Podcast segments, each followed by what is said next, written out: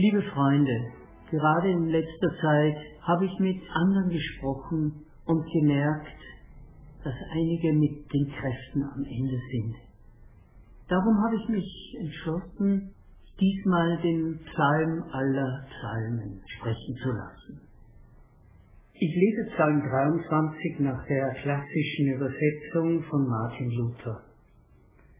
Der Herr ist mein Hirte, mir wird nichts mangeln. Er weidet mich auf einer grünen Aue und führet mich zum frischen Wasser. Er erquicket meine Seele, er führet mich auf rechter Straße um seines Namens willen. Und ob ich schon wanderte im finstern Tal, fürchte ich kein Unglück, denn du bist bei mir. Dein Stecken und Stab trösten mich. Du bereitest vor mir einen Tisch im Angesicht meiner Feinde.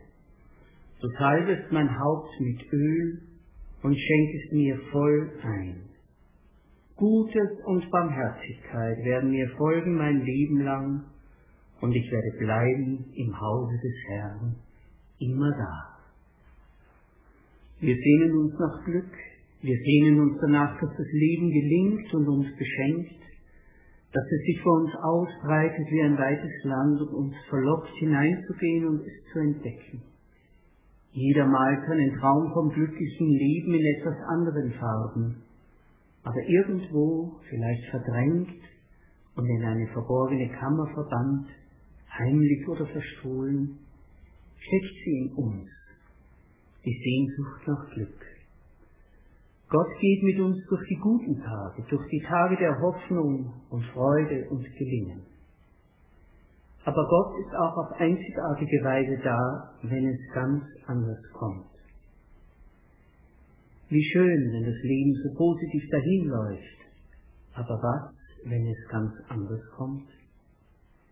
Zu einem Leben, das dem Leben gewachsen ist, gehört es auch, dass wir in schweren Zeiten wissen, wo wir uns hinwenden und bleiben können, woran wir uns halten oder an wen wir uns halten, mit wem wir reden können, wer mit uns geht, wenn andere Menschen uns auf den einsamen Wegen unserer Not nicht mehr begleiten können.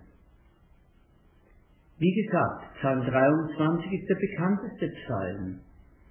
Er ist ein Stück Weltliteratur geworden, nicht zuletzt in der deutschen Übersetzung von Martin Luther, die wir gehört haben. Seine Worte verströmen Wärme, Zuversicht und Geborgenheit. Mit wenigen Worten breitet sich vor unserem inneren Auge ein weites Panorama aus. Ja, tatsächlich, der Text des Psalms zählt in der Übersetzung nur 98 Wörter, weniger als 100. Bedächtig gelesen braucht man nicht einmal eine Minute. Und doch lassen sich ganze Lebensgeschichten mit ihren Wechselfällen darin einzeichnen. Die Worte klingen so vertrauensvoll und versöhnt, dass sich immer wieder das Missverständnis einschleicht, dieser Psalm male ein idyllisches Stimmungsbild vor unser inneres Auge, fernab der harten Realität. Natürlich, wir haben grüne, bewaldete Berge vor Augen, lustig dahingluckernde Bergbäche. Was aber der Psalmist vor Augen hatte, waren verdorrte und steinige Karstlandschaften, Wasserlöcher, die oft versiegt waren, Flussläufe, die nur zu bestimmter Zeit Wasser führten und dann wieder ausgetrocknet dalagen. Die Wege von einem abgegrasten Weideplatz zum nächsten mussten so eingeteilt werden, dass die Herde nicht übertrieben wird und zeugende Mutterschafe nicht dadurch die Milch verlieren oder schwache Tiere nicht erschöpft zusammenbrechen. Doch der Beter dramatisiert das alles nicht, macht es nicht zur Grundtonart seiner Worte.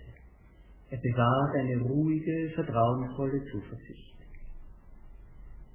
Worauf gründet sich diese Zuversicht?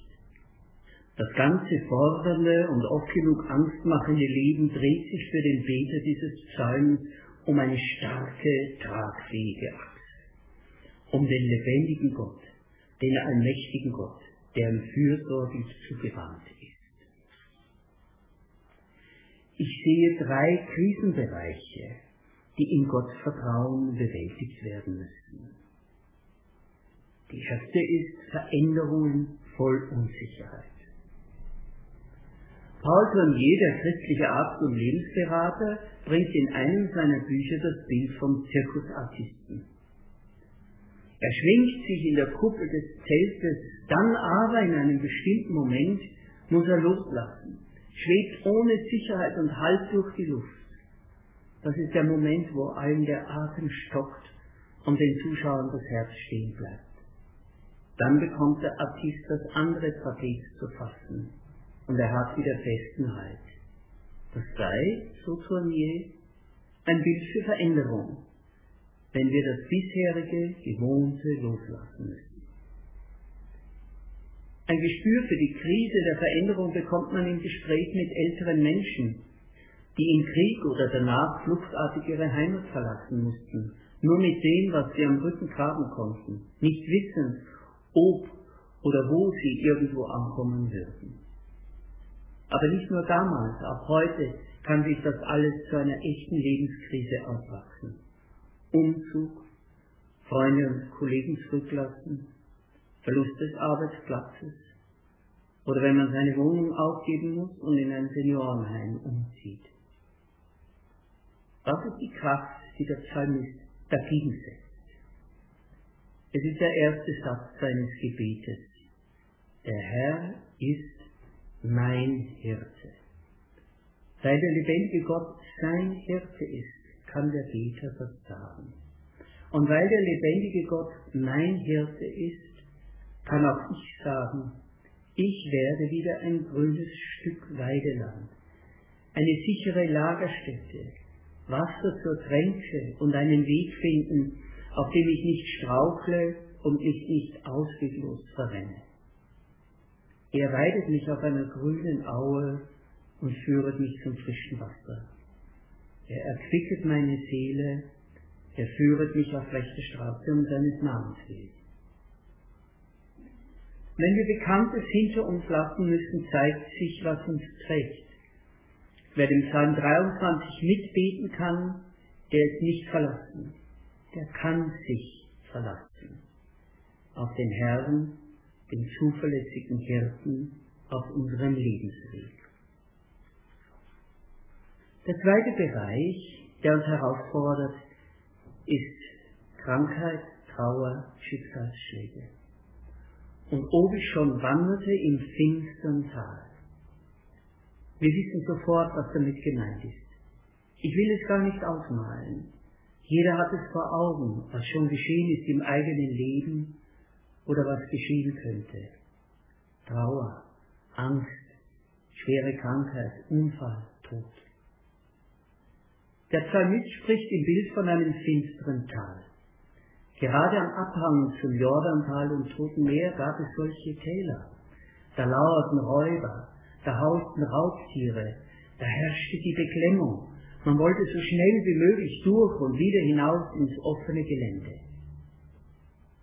Wie reagiert der Psalmbeter im Gedanken an diese ganz ernste Lebenssituation? Auf der Aussage über Gott wird eine Anrede an Gott. Und ob ich schon wanderte im finstern Tal, fürchte ich kein Unglück, denn du bist bei mir. Dein Stecken und Stab trösten mich. Über Gott kann man reden, über die vielen guten Dinge, die es über ihn zu sagen gibt. Aber noch etwas anderes ist es, mit diesem Gott zu reden. Er ist das intimste Du, das es geben kann. Bei ihm sind wir restlos verstanden, auch dann, wenn wir gegenüber den liebsten Menschen nicht die Worte finden oder uns nicht verständlich machen können, weil unsere Gefühle so widersprüchlich und unsere Gedanken so verworren sind. Mit ihm können wir unser Innerstes teilen, auch wenn wir die Menschen um uns herum nicht belasten wollen. Der Apostel Paulus sagt an einer Stelle, was kann uns scheiden von der Liebe Christi? Ich bin gewiss, Weder Tod noch Leben, weder Engel noch Mächte, weder Gegenwärtiges noch Zukünftiges, weder Gewalten der Höhe oder Tiefe, noch irgendeine andere Kreatur. Also nichts kann uns scheiden von der Liebe Gottes, die in Christus Jesus ist, unserem Herrn. Der Apostel sagt nicht, so etwas kann und wird uns nicht passieren, sondern nichts kann uns scheiden von Gottes Liebe. Im letzten Abschnitt von Psalm 23 hat der Betende das Ziel seiner Reise vor Augen. Er geht auf ein sicheres, gastliches Haus zu, in dem er erwartet wird. Auch in diesem Abschnitt ist eine Krisenerfahrung verarbeitet. Menschen, die mir schaden wollen. Du bereitest vor mir einen Tisch im Angesicht meiner Feinde. Wir zögern, das Wort Feinde in den Mund zu nehmen. Gerade als Christen wissen wir uns verpflichtet, jedem Menschen das Gute zu lassen und nur das Beste über ihn anzunehmen. Hat nicht Jesus die Feindesliebe gepredigt? Die Psalmen sind da direkter. Ja, es gibt Menschen, die Böses wollen, die andere damit zerstören. Gemeinheit und Verleumdung, Gehässigkeit, Betrug, Mobbing am Arbeitsplatz, rassistische Tätigkeiten, Gewalt, all das lässt sich nicht vom Tisch wischen. Welche Zuversicht hält der Psalmist dieser Lebenskrise entgegen? Du bereitest mir einen Tisch im Angesicht meiner Feinde. Du salbest mein Haupt mit Öl und schenkest mir voll ein. Zunächst müssen wir hier den orientalischen Brauch der Gastfreundschaft verstehen. Der Gastgeber steht mit seinem Leben und seinem ganzen Besitz für den Gast ein. Und da der spezielle Gastgeber in Psalm 23 mächtig ist, können die Feinde nur zähneknirschend auf gebotenem Respektabstand zusehen, wie es den Menschen im Zelt rundum gut geht. Auf uns übertragen heißt das, bei Gott finde ich einen Schutzraum, in dem ich geachtet, geliebt und umsorgt werde. Ich kann mich erholen und lösen von dem Stress aller Belastungen und Bedrohungen. Kennst du dieses Zuhause? Weißt du, wie wertvoll du bei Gott bist? Er krönt dich mit Gnade und Barmherzigkeit, heißt es in einem anderen Psalm. Und unser Psalm endet mit der Hoffnungsperspektive, Gutes und Barmherzigkeit werden mir folgen mein Leben lang und ich werde bleiben im Hause des Herrn immer da. Ja, wenn die Rechnung in diesem Leben auch nicht aufgehen sollte, dann weitet sich die Hoffnung über den Tod hinaus, wie im Buch der Offenbarung 21. Gott selbst wird bei ihnen sein, er wird alle Tränen von ihren Augen abwischen. Der Tod wird nicht mehr sein. Keine Trauer, keine Klage, keine Mühsal. Denn was früher war, ist vergangen. Wir wünschen für uns und andere Glück und Gelingen, Freude und Wohlsein und so vieles mehr. Aber wenn es anders kommt, ich habe einmal Psalm 23 in Gedanken an liebe Menschen umformuliert zu einem Segensgebet. Und dieses Gebet möchte ich abschließend zitieren. Der Herr ist dein guter Hirte. Darum wirst du keinen Mangel leiden. In den Wechselfällen des Lebens kennt er die saftigen Weidegründe, auf denen du zur Ruhe kommen und neue Kraft schöpfen kannst. Wenn dein Inneres ausgedörrt ist, ruft er, komm her, du Erschöpfter und Belasteter. Er führt dich zu stillen Wassern und erquickt deine Seele. Er leitet dich auf Pfaden, auf denen du dir und anderen gerecht wirst, Pfade, auf denen das Leben gelingt. Herzensanliegen und Ehrensache ist es für Gott, dich so zu führen. Dennoch werden düstere Wegstrecken kommen. Wenn du im Tal der Todesschatten und Schrecknisse wanderst, dann sprich zu ihm, ich fürchte kein Unheil, denn du, Herr, bist bei mir. Mit deinem Stecken vertreibst du, was mich bedroht. Dein Stab lenkt mich durch unwegsame Einöden, wo keine Spur zu sehen ist. Das tröstet mich. Der Herr bereite vor dir einen Tisch.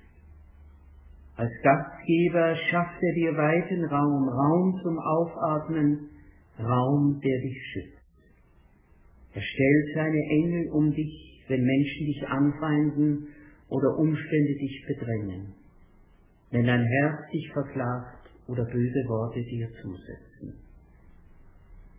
Mit der Wohltat duftender Öle erfrischt er dich und macht dich schön für das Fest. Er krönt dich mit Gnade und Barmherzigkeit. Überreich schenkt er dir ein, bis dein Kelch überfließt. Ja, aus seiner Fülle kannst du nehmen Gnade um Gnade. Nur Güte und Barmherzigkeit mögen dir folgen dein Leben lang bei ihm sei dein Zuhause alle Tage. Und am Ende mögest du heimkehren und bleiben im Hause des Herrn immer da. So segne dich der Herr und behüte dich. Er lasse sein Angesicht leuchten über dir und sei dir gnädig. Er hebe sein Antlitz auf dich und gebe dir Frieden.